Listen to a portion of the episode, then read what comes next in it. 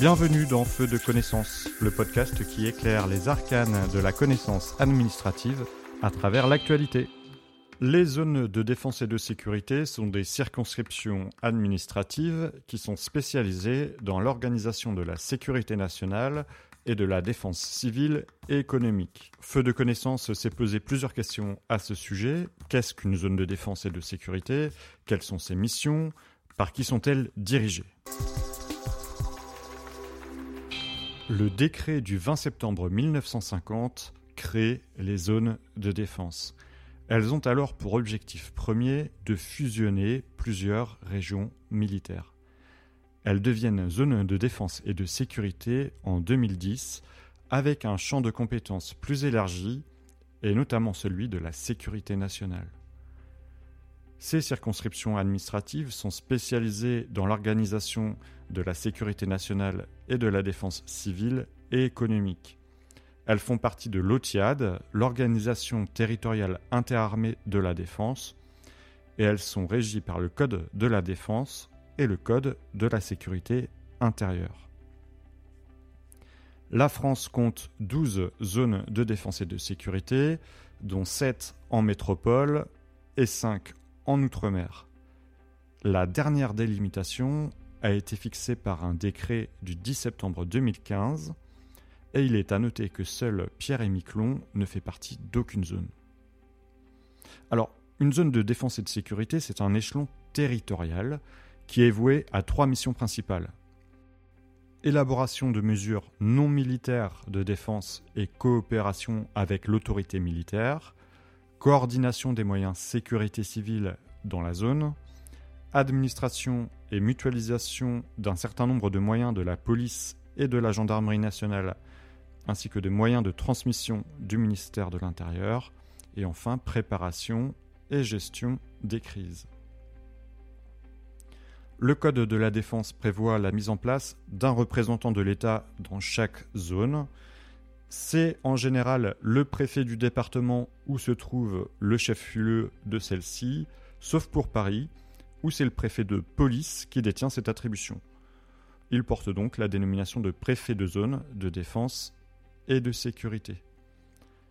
Sous l'autorité du Premier ministre, il est responsable de la préparation et de l'exécution des mesures de sécurité nationale au sein de la zone de défense et de sécurité, qui comprennent à la fois des mesures en matière de sécurité civile, de sécurité intérieure et de sécurité économique.